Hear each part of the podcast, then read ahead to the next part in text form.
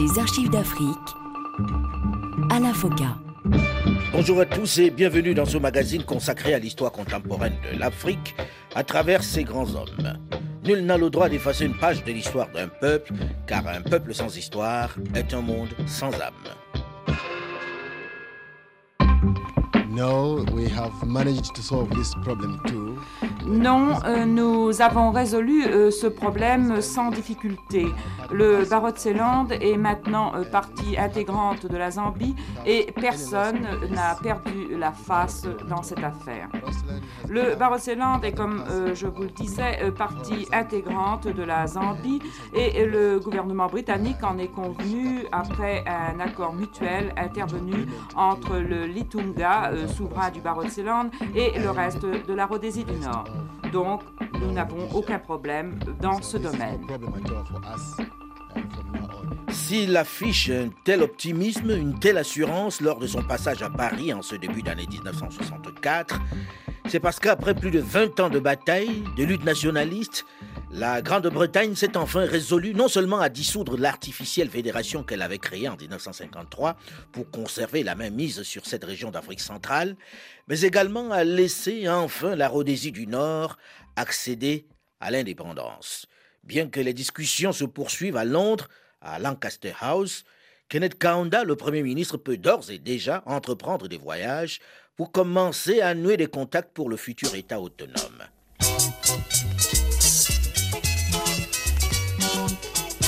Notre série d'archives d'Afrique spéciale Kenneth Kaunda.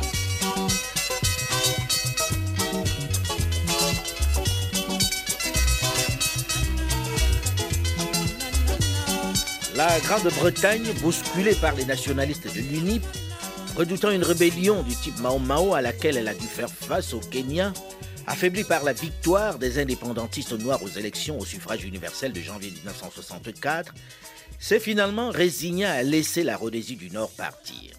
Elle accepte le principe de l'indépendance. Andrew Sardani, compagnon de lutte de Kenneth Kaunda. Uh, à la veille de l'élection, la carte politique paraissait évidente. L'UNIP allait gagner uh, uniquement dans les régions du Nord et l'ANC se maintiendrait dans les autres régions. Ainsi, quand l'élection de 1962 a accordé une victoire nette à l'UNIP, il est devenu évident que c'en était fait de la fédération et qu'on se dirigeait très vite vers l'indépendance. En 1963, la fédération a été dissoute par le vice-premier ministre anglais. Sikatawina, militant et membre fondateur de l'UNIP, le parti de Kenneth Kaunda. Les discussions de Lancaster se sont déroulées tout au long de deux sessions qui ont duré environ un mois. Les deux premières semaines, nous avons tourné en rond et c'est devenu assez agressif. Je crois que Kaunda avait choisi la mauvaise délégation. Il avait choisi de se faire accompagner de combattants pour la liberté. J'étais là, Simon Kapwepwe aussi, Mukomba Sparrow aussi, Moudia également, etc. Honnêtement, le climat devenait délétère et nous avons décidé d'ajourner les discussions. Pour la deuxième phase, Kaunda a choisi des technocrates, des gens comme Mudenda, Arthur Wina, etc. Et cette fois-ci, les échanges ont été plus apaisés. Les discussions ont donc commencé sérieusement. Il y avait d'un côté les représentants du gouvernement britannique, de l'autre notre délégation. Le secrétaire aux colonies a ouvert la session. Nous avons alors commencé par passer en revue tous les points de détail et d'organisation, la structure de l'État, la composition du Conseil législatif, la qualification de l'électorat, etc.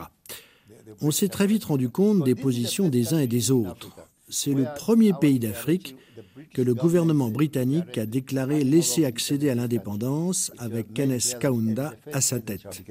Habituellement, ils ne sont pas supposés s'occuper de ce point qui est laissé au choix de la population électrice. Mais dans notre cas, ça a été différent. Il fut bien stipulé dans la déclaration nous accordant l'indépendance que le premier président de la Zambie libre serait nul autre que Kaunda. Andrew Sardani. Le choix de la date de l'indépendance est revenu à Kenneth Kaunda lui-même. Il nous a auparavant consultés. Nous lui avons fait remarquer que la première scission de l'ANC s'était produite le 24 octobre, ce qui donna naissance à l'UNIP.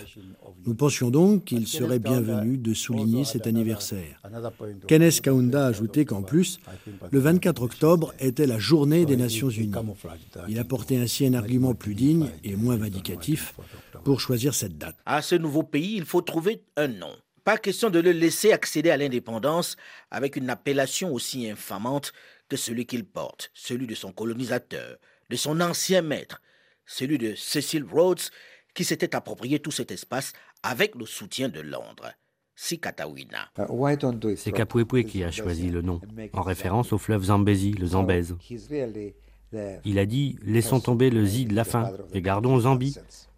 Dans ce sens, c'est le véritable père de la nation, puisqu'il l'a baptisé. La décision a été prise en 1958, quand on a fondé le ZANC, le Congrès national africain de Zambie. On a déjà parlé de cette scission avec l'ANC. On a donc pensé que ce ne serait pas joli d'appeler le mouvement Congrès national africain de Zambézie. En attendant la date de l'indépendance, Kenneth Kaunda, le Premier ministre de la Rhodésie du Nord, peut élaborer et structurer la diplomatie du futur État. Dès le mois de mai 1964, il est à Paris. Après la clôture à Londres de la conférence sur l'avenir constitutionnel de la Rhodésie du Nord et la promulgation d'un communiqué officiel annonçant que la Rhodésie du Nord accéderait à l'indépendance le 24 octobre prochain sous le nom de République de Zambie, M. Kenis Kaunda, Premier ministre de la Rhodésie du Nord, a quitté Londres pour Paris accompagné de plusieurs ministres de son cabinet. M. Kanda a eu au cours de ce bref séjour de deux jours en France des entretiens avec M. Pompidou, Premier ministre français, et M. Couve de Murville, ministre français des Affaires étrangères. Il a rencontré d'autre part plusieurs représentants de la grande industrie française et visité un certain nombre d'installations importantes. À sa descente d'avion à Orly, M. Kanda avait bien voulu euh, souligner devant les journalistes présents l'importance de cette visite.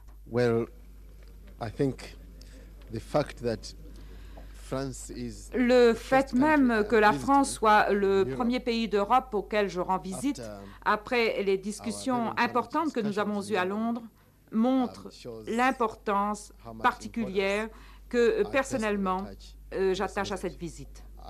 Ici, je dois euh, rencontrer des personnalités officielles de ce pays, mais je ne peux pas révéler, révéler la teneur de nos conversations avant de m'en être entretenu avec elles. Est-il dans vos intentions euh, d'accentuer les relations que votre pays entretient avec la France, notamment dans les domaines euh, commerciaux, économiques et culturels? Euh, sans aucun doute. C'est d'ailleurs une des raisons essentielles de mon séjour en France. Um, Monsieur le Premier ministre, quelles sont vos impressions à la suite de l'accord qui vient d'être signé à Londres concernant l'indépendance de la Zambie? Euh, je dois euh, remercier, comme j'ai déjà eu l'occasion de le faire, euh, le peuple et le gouvernement britannique pour le succès de cette conférence, sans oublier bien sûr notre peuple pour son combat héroïque. la conjugaison de ces efforts permet à nos deux peuples d'être fiers des conclusions heureuses de cette conférence. La date de l'indépendance est fixée au 24 octobre 1964. Mais un point essentiel reste à résoudre la délicate question des mines de cuivre qui font la richesse de la Zambie. La fameuse ceinture de cuivre Copper Belt qui appartient toujours à la BSAC, la British South African Company, qui n'est mais alors pas du tout prête à s'en départir. Pas question pour les nationalistes de l'UNIP, le parti de Kenneth Kaunda, de lui laisser ce patrimoine, cette richesse du pays. Alors ils vont recourir au service d'un spécialiste, un fonctionnaire britannique, Mike Faber. C'est lui qui va représenter l'État zambien dans les négociations qui s'annoncent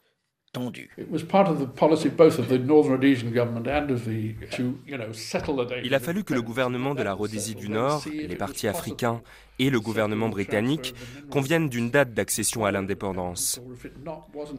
Une fois cette date arrêtée, il fallait discuter de la question du transfert des droits miniers. L'idée, c'était de trouver un accord avant l'indépendance, car après, le nouveau gouvernement de la Rhodésie du Nord, le gouvernement de la Zambie, avait juré d'amender la Constitution dès le lendemain pour introduire des mesures lui permettant d'exproprier les compagnies minières.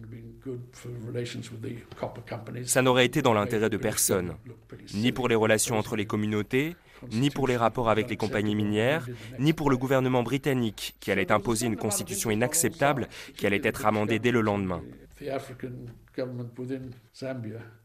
Les deux parties voulaient donc régler le dossier, le gouvernement britannique et les partis africains ont tous les deux exercé des sérieuses pressions sur la BSAC, la British South African Company, pour la contraindre à négocier de bonne foi et accepter un paiement nettement inférieur à celui qu'elle espérait pour le transfert des droits miniers.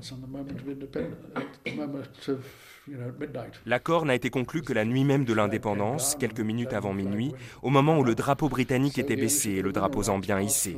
Alors seulement, les droits miniers passaient de la BSAC au gouvernement zambien. Dans la négociation, l'argument du jeune gouvernement zambien, c'était de dire que le gouvernement britannique était responsable de cette situation incongrue où des droits miniers d'un pays revenaient à une compagnie privée d'intérêt étranger. De ce fait, c'était au gouvernement britannique de résoudre le problème et ce, à avant l'indépendance. On n'allait donc pas négocier directement avec l'entreprise et ça a été la position qui a été maintenue tout au long des discussions au cours desquelles j'avais été mandaté pour défendre les intérêts de l'État zambien. Alors, on disait, c'est à vous, les Britanniques, de régler tout ça. Vous avez créé ce chaos, à vous de régler la situation. Nous n'avons donc jamais discuté directement avec l'entreprise.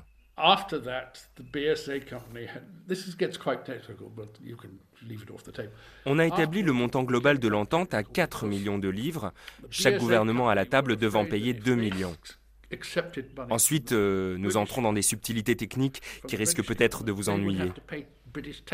Après avoir reçu les deux chèques, la BSAC s'est rendu compte que le montant provenant du gouvernement britannique était imposable et qu'elle devrait payer des taxes.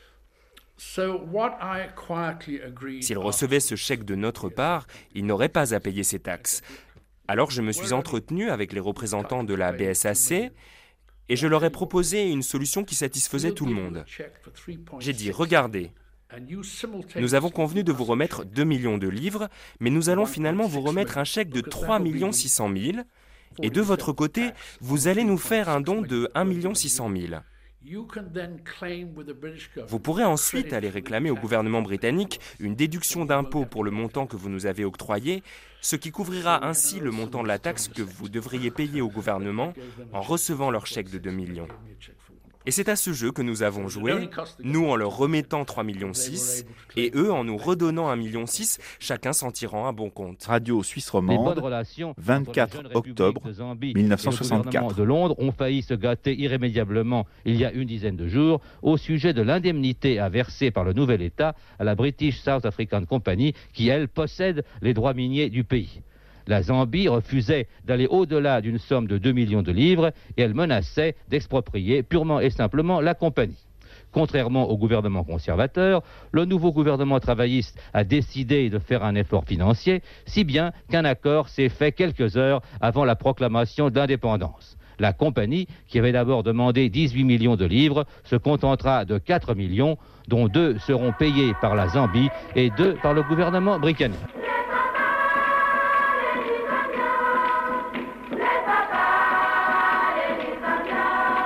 24 octobre 1964, Lusaka. The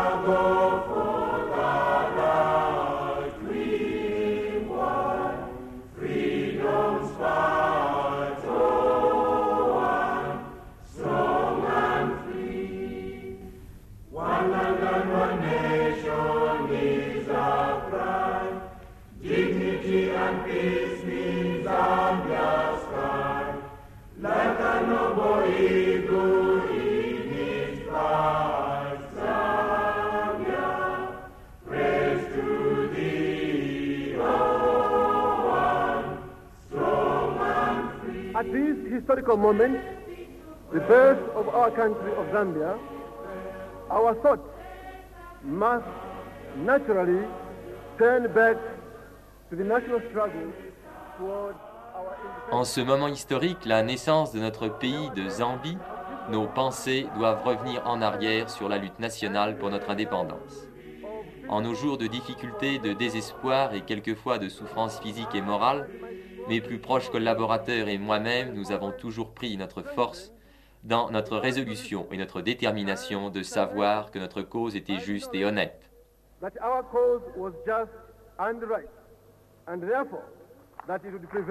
Kenneth Kaunda. Le jour de l'indépendance, je n'avais qu'une seule phrase en tête. Merci. On l'a fait, merci.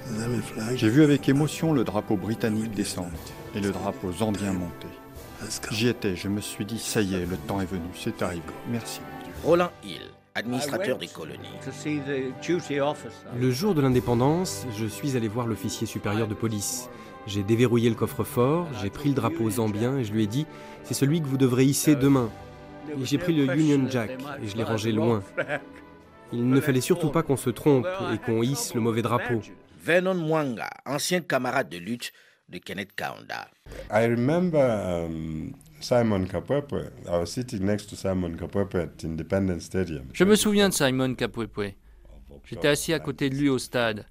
Et je me souviens qu'à la veille de l'indépendance, à minuit, le 23 octobre 64, quand le drapeau britannique avait commencé à descendre et celui de la Zambie à monter sur le mât, Kapwepwe s'était levé et il avait commencé à chanter et crier de joie, à s'exclamer. Longue vie à la Zambie. L'émotion était à son comble et on pleurait de joie. C'était un moment de grande émotion car on prenait conscience que notre combat n'avait pas été vain. Mais nous savions que le travail de reconstruction du pays ne faisait que commencer et qu'il ne fallait pas que les sentiments prennent le dessus durant cette phase où nous devions faire face aux défis qui attendaient le pays pour œuvrer à son développement. Le travail pour améliorer les conditions de vie de nos compatriotes n'allait pas être de tout repos. Ça allait être un très long processus qui n'aboutirait pas avant de nombreuses années. Très certainement. Surtout dans cette période de guerre froide où les grandes puissances se servaient presque à chaque fois des jeunes nations comme des satellites.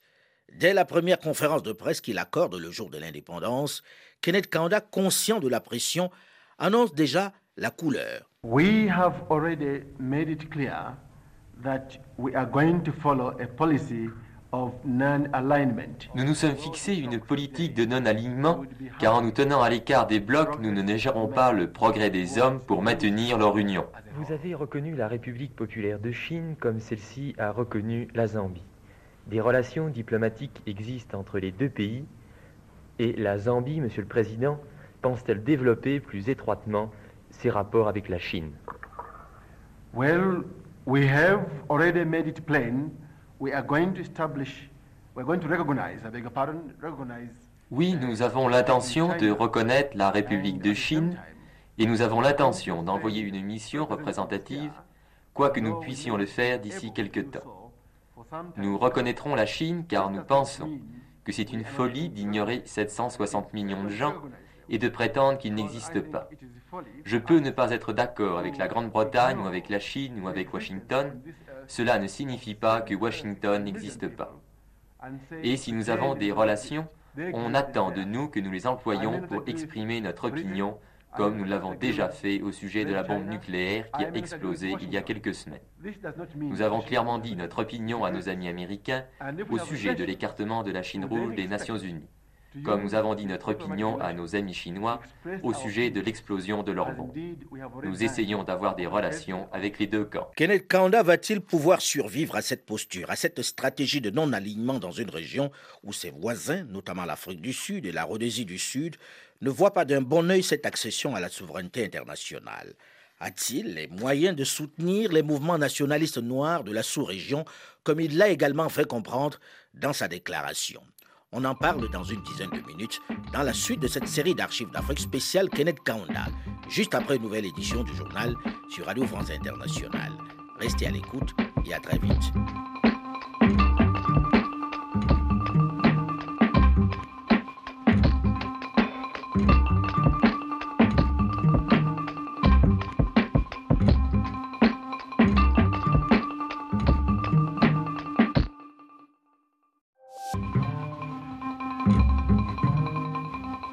Archives d'Afrique Alain Foka. Bonjour et bienvenue à tous ceux qui nous rejoignent seulement maintenant dans la seconde partie de ce magazine consacré à l'histoire contemporaine de l'Afrique à travers ses grands hommes.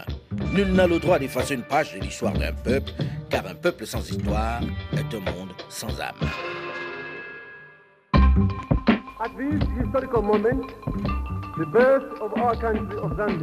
En ce moment historique, la naissance de notre pays de Zambie, nos pensées doivent revenir en arrière sur la lutte nationale pour notre indépendance. En nos jours de difficultés, de désespoir et quelquefois de souffrance physique et morale, mes plus proches collaborateurs et moi-même, nous avons toujours pris notre force dans notre résolution et notre détermination de savoir que notre cause était juste et honnête. Ce 24 octobre 1964, donc, la Rhodésie du Nord accède à l'indépendance avec un nouveau nom, la Zambie. Il est le 36e État du continent à obtenir ainsi sa liberté. La lutte a été longue et sanglante, à la fois contre le colonisateur britannique, mais également contre l'administration blanche qui essayait d'implanter dans cette région une réplique exacte de l'Afrique du Sud avec une écrasante majorité de Noirs dominée par une forte minorité de Blancs, 2%, détenant toutes les richesses. Et celui qui proclame cette accession du jeune État à la souveraineté internationale est certainement l'un des plus grands artisans de cette liberté conquise. Kenneth Kaunda est le président. Oh yes, we have got an important role here to play because as you know, oui, nous avons une position géographique très importante mais nous nous intéressons néanmoins aux questions qui se posent dans toute l'Afrique. J'ai dit plusieurs fois que l'indépendance de la Zambie ne signifiait rien tant que l'Angola, le Mozambique, la Rhodésie du Sud et l'Afrique du Sud resteraient non indépendants. Nous sommes tenus d'aider nos frères et nos sœurs qui luttent toujours contre le colonialisme et l'impérialisme. Comment nous allons faire, je ne peux le dire publiquement. C'est une erreur que nous avons commise à plusieurs reprises dans le passé, de crier sur les toits ce que nous allons faire pour gagner notre indépendance. Je crois que c'était un tort. Le ton est clairement donné ce jour même de l'indépendance de la Zambie. Aider les autres frères africains à accéder à leur tour à la souveraineté. Un engagement fort pour ces territoires enfin libérés du jour colonial, mais toujours en but à la convoitise des puissants voisins.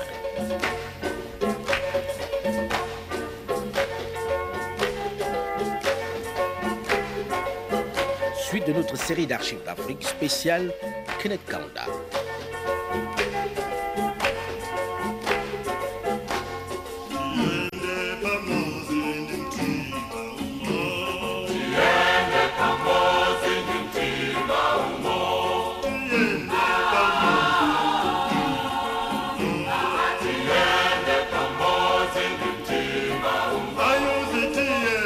Neuvième territoire britannique en Afrique à accéder à l'indépendance depuis la fin de la guerre, la Rhodésie du Nord est devenue hier soir à minuit la République de Zambie. C'est la première fois cependant qu'une possession britannique va directement au statut d'une république sans passer par le stade intermédiaire d'un lien avec la couronne. Mais la Zambie deviendra incessamment le 20e membre du Commonwealth. Plus de 60 pays étaient représentés au fait de l'indépendance, mais il est significatif que 5 des 8 pays qui entourent ces frontières étaient absents, à savoir les colonies portugaises du Mozambique et de l'Angola, l'Union sud-africaine, la Rhodésie du Sud ainsi que le Congo. Le jour de l'indépendance, je n'avais qu'une seule phrase en tête. Merci. On l'a fait, merci. J'ai vu avec émotion le drapeau britannique descendre et le drapeau zambien monter. J'y étais, je me suis dit, ça y est, le temps est venu, c'est arrivé. Merci, mon Dieu. Le rêve d'indépendance est donc devenu réalité. Mais pour le leader, pour Kenneth Kaunda, ceci n'est qu'une étape dans la lutte pour l'émancipation totale du continent. Dans cette période de guerre froide où les grandes puissances essaient de multiplier partout sur le globe des satellites, des nations alignées sur leur idéologie, difficile d'échapper à un alignement sur tel ou tel bloc. On est soit dans le camp de l'Est, soit dans celui de l'Ouest. Fidèle à ses engagements lors du sommet de Bandung de 1955, Kenneth Kaunda, dès le jour même de l'indépendance, se définit comme non aligné. We have already made it clear that we are going to follow a policy of non-alignment. Nous nous sommes fixés une politique de non-alignement, car en nous tenant à l'écart des blocs, nous ne négerons pas le progrès des hommes pour maintenir leur union. L'indépendance de la Zambie pour Kenneth Kaunda n'est qu'une étape dans la lutte de libération du continent. Il veut soutenir ses frères africains qui continuent de souffrir sous la domination notamment des colons blancs en Rhodésie du Sud, mais également dans quelques pays voisins comme le Mozambique, la Namibie et l'Afrique du Sud. J'ai dit plusieurs fois que l'indépendance de la Zambie ne signifiait rien tant que l'Angola, le Mozambique, la Rhodésie du Sud et l'Afrique du Sud resteraient non indépendants. Nous sommes tenus d'aider nos frères et nos sœurs qui luttent toujours contre le colonialisme et l'impérialisme. Il ne s'agit pas pour autant d'engager une bataille avec Pretoria, qui est une grande puissance, qui regarde d'un mauvais œil ce modèle à sa porte. No, there have been no incidents worth talking about. Nous n'avons eu aucun incident avec la Rhodésie du Sud et l'Afrique du Sud. Nous avons eu des difficultés avec des gens qui passent par le Congo se dirigeant d'une région de Zambie vers une autre. Mais tout cela a été réglé avec le gouvernement central du Congo et je n'attends plus de problèmes de ce côté. En outre, nous devons ouvrir des pourparlers avec le Congo pour tenter de l'aider à régler ses problèmes.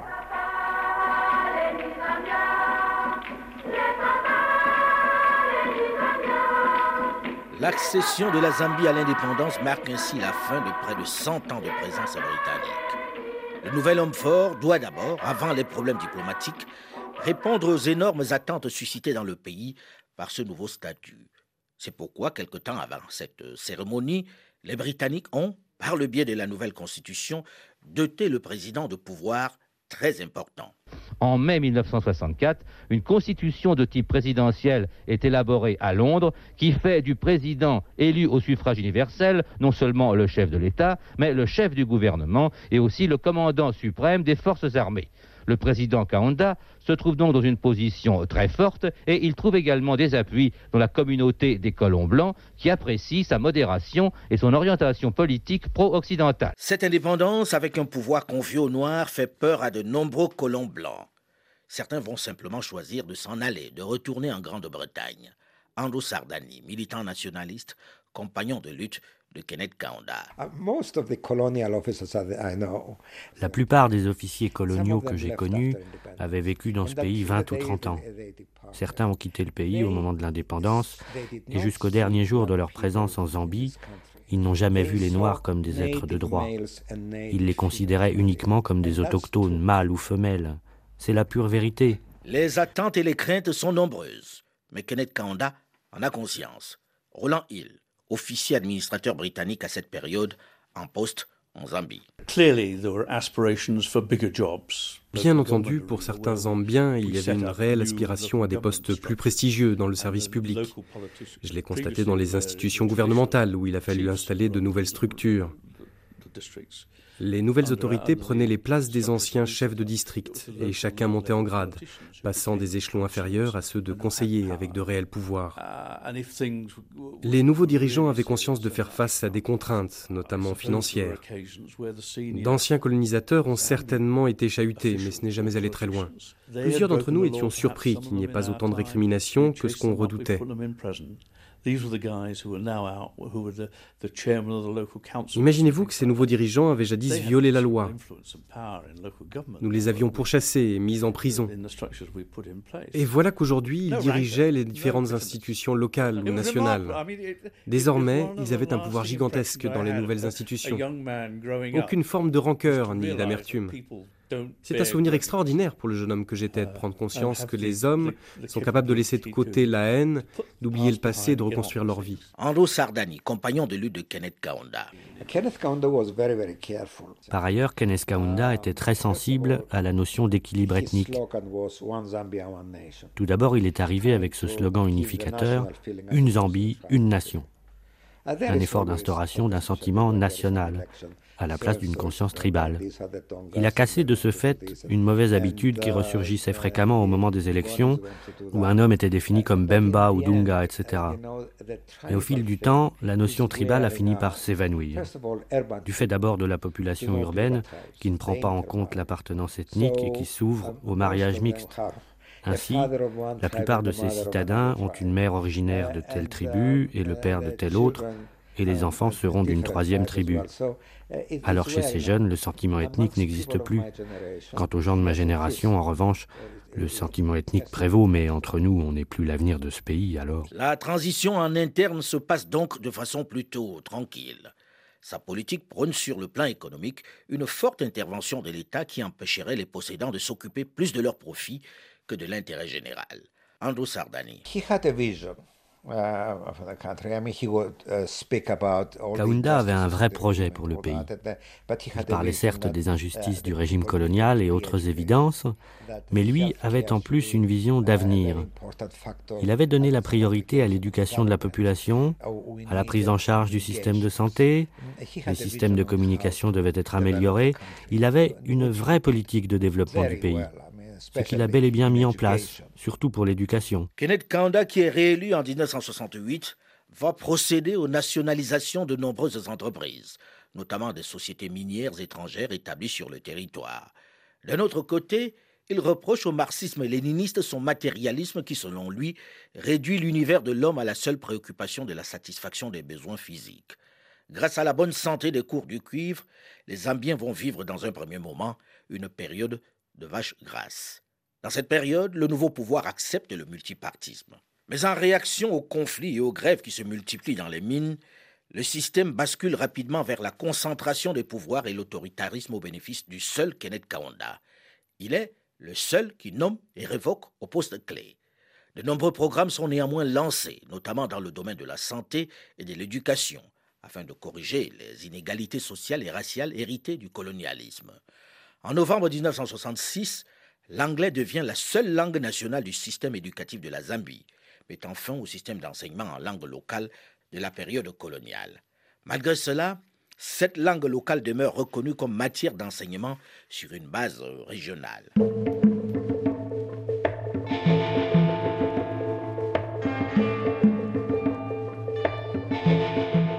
1968, les dix sièges réservés aux Blancs à l'Assemblée nationale sont supprimés. Il supprime ensuite les partis politiques à l'exception de l'UNI, son parti. Pour Kenneth Kaunda, le parti unique doit permettre une meilleure intégration nationale dans un pays artificiellement construit par les colonisateurs. Dans le même temps, l'économie libérale est abandonnée pour laisser la place à un système d'économie étatiste et socialiste.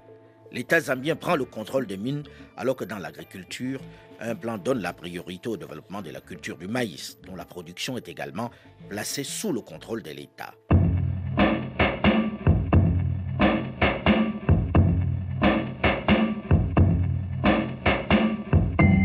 Au sein de l'UNIP, ce n'est plus l'entente parfaite entre les deux leaders.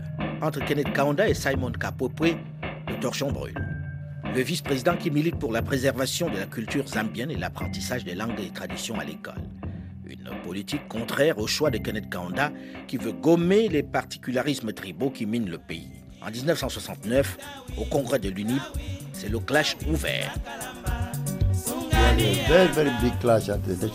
Une crise majeure a éclaté durant la conférence nationale de l'UNIP, et ce sur une ligne de division purement tribale. L'indépendance acquise, tout le monde attendait d'en récolter les fruits. On a alors commencé à s'affronter pour les postes prestigieux. Et lors de ce conseil de direction, l'amertume était si profonde, les divisions tribales si grandes, que le docteur Kenneth Kaunda a décidé de démissionner. Il a dit Je ne me suis pas battu pour l'indépendance pour diriger une fédération de tribus.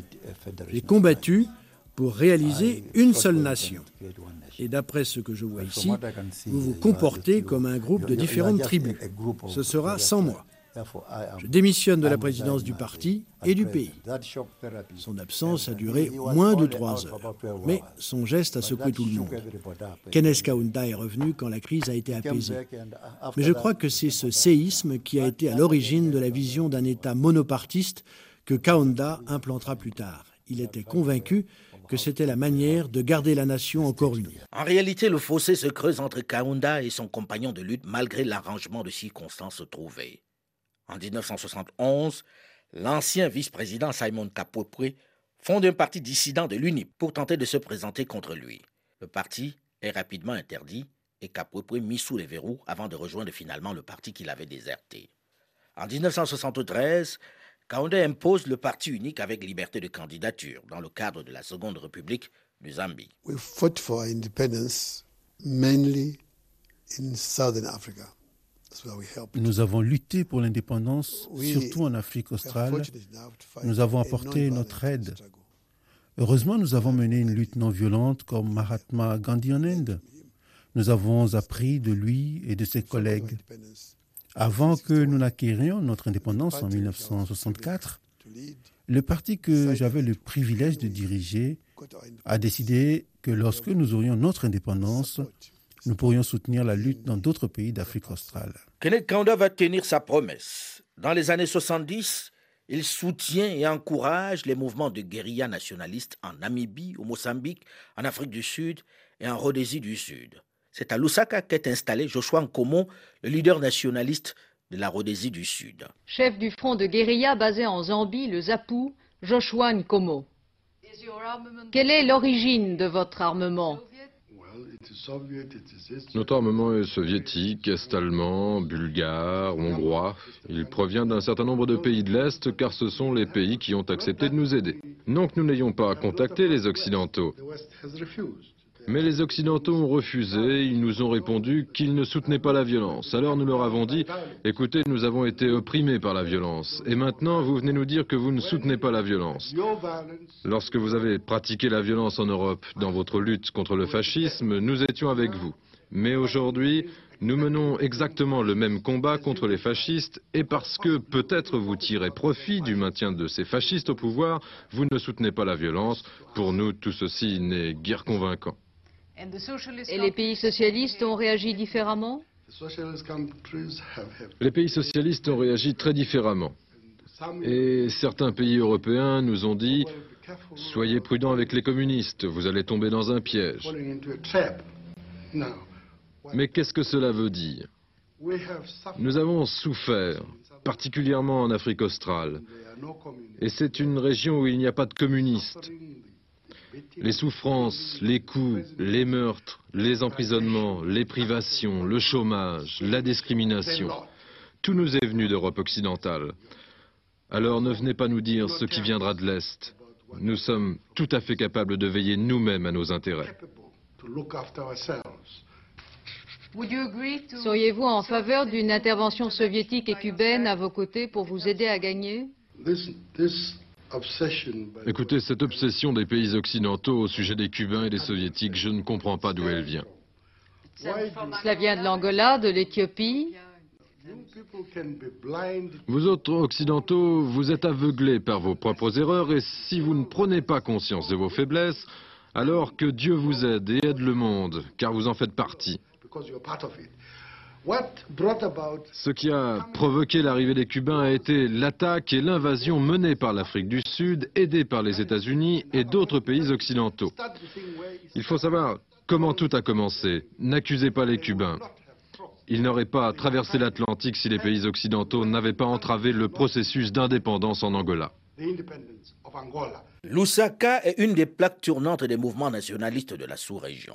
Des rébellions financées notamment par la Chine et l'Union soviétique contre les pouvoirs blancs de Rhodésie du Sud, d'Afrique du Sud, du Sud-Ouest africain et des colonies portugaises. Une posture qui n'est pas aisée lorsque l'on sait que ce positionnement à l'Est dans cette période de guerre froide suscite forcément le soutien des Occidentaux à ses adversaires. Mais même si Kenneth Kaunda est connu par ses pairs et ses proches pour avoir la larme facile, il n'est pas pour autant homme à se démonter pour si peu. Il est décidé à soutenir les siens. Un soutien indéfectible qui va coûter cher à la Zambie comme nous le verrons dans la suite de cette série d'archives d'Afrique spéciale Kenneth Kaunda. Les temps difficiles s'annoncent, notamment avec la chute des cours du cuivre, la principale richesse du pays. Rendez-vous la semaine prochaine, même heure, même fréquence, pour la suite. Mais vous pouvez évidemment d'ores et déjà réécouter cette émission sur le site du RFI à la rubrique Les émissions ou sur le site archivedafrique.com ou tout simplement sur votre téléphone portable en téléchargeant gratuitement l'application Archives d'Afrique sur Google Play ou sur